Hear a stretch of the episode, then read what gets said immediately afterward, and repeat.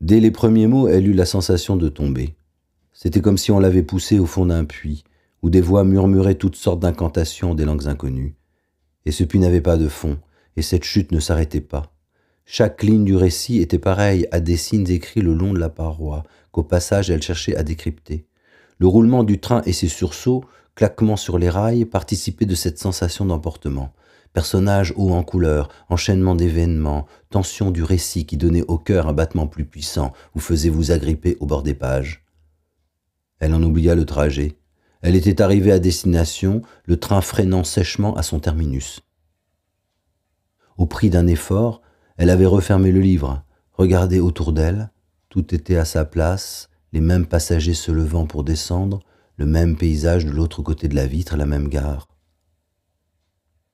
Elle s'était demandé si tout ça finalement était une bonne idée, si vraiment il y avait quelque chose à gagner à s'aventurer dans ces contrées inconnues, s'il ne fallait pas mieux se laisser aller à la torpeur molle de l'ennui quotidien qui finit par vous anesthésier et vous fait oublier le tragique de votre existence, la disparition à coup sûr de votre présence ici-bas, de votre mémoire même, une image de plus en plus floue de soi et des autres, pareille à celle de ce mari mort depuis trop longtemps et dont elle était obligée de regarder les photographies pour essayer de se souvenir de la présence, du son de la voix, du parfum, que cela même lui devenait pénible au point qu'elle n'en parlait plus avec son fils, alors qu'au début leur conversation était régulièrement ponctuée par des tu te rappelles, des ton père aurait dit, aurait fait, des tu crois que papa? Avant de descendre du train, saisie par ses réflexions, elle avait posé ses deux mains sur la couverture du livre. Non, c'était une bonne idée, une très bonne idée même. L'histoire n'était pas finie, sa vie n'était pas finie, il était temps d'aller au-delà de l'ennui. Elle voulait vraiment connaître la suite, aller jusqu'à son dénouement. Elle avait donc attendu tout le jour le voyage de retour pour reprendre sa lecture. Elle avait un peu chaud dans ce manteau d'hiver. Il fait trop chaud dans ces vieux trains en aluminium qui brimballent, grincent, sentent le sky usé et l'huile mécanique. Mais elle est installée, il ne faut plus bouger, et puis le livre, immédiatement, la saisit. Ce n'est pas facile de savoir ce qu'il se passe réellement quand tout va trop vite, quand on est emporté par les événements et qu'on va mourir. On n'a peut-être que le temps d'une pensée instantanée précédant l'anéantissement, une pensée pleine d'effroi, d'incompréhension, de tout ce qu'on laisse, et surtout pleine de soi qui se regarde une dernière fois avant de disparaître dans le fracas de l'acier, des essieux et le soulèvement des rails. Ce n'est pas facile de savoir. Cela doit aller trop vite, cette sensation du mouvement brutal soudain qui vous balance contre la vitre du wagon, contre laquelle vous manquez de vous cogner la tête une première fois, mais qu'à la deuxième, vous êtes presque assommé par le choc et la brûlure qui vous saisit dans tout le crâne et l'épaule et le côté, tellement surprise par l'éclatement ensuite de cette vitre et le vent froid de l'hiver qui se rue dans la voiture, bien que vous ayez gardé votre manteau. Cela ne doit pas être facile de savoir exactement ce qu'il se passe, quand on sent que, alors que cela ne devrait pas être, que jusque-là le voyage avait été tranquille, sauf lors de cette rencontre avec le sanglier, mais que ce n'était arrivé qu'une seule fois, que le reste du temps, les horaires, le roulement, tout cela respectait une routine familière. Cela ne doit pas être facile quand on sent à ce moment-là que ce qui arrive ne devrait pas arriver, qu'il y a là quelque chose d'étrange, même plus d'anormal.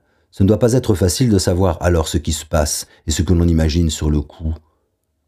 On doit peut-être chercher une réponse, une raison, forcément une explication.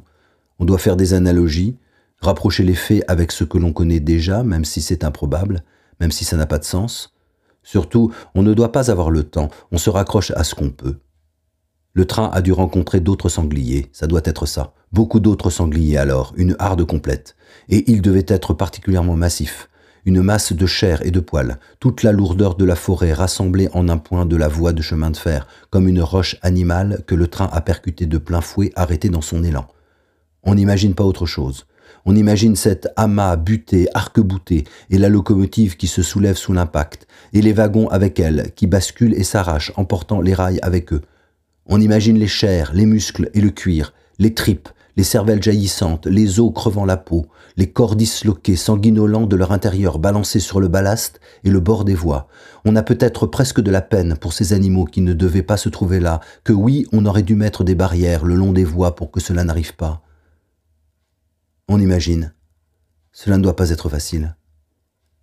Et l'écrasement sauvage, à la fin, quand on est projeté contre ce qui ne ressemble plus à rien que de la ferraille déchirée, comme autant de lames et de pics, la violence, la douleur qui transperce, les articulations qui craquent et se brisent, tout ce sang soudain qui coule, recouvre, tout ce qu'on voudrait retenir de soi-même, ces morceaux qui nous échappent, et qu'on voit les yeux exorbiter sa pensée qui se fige.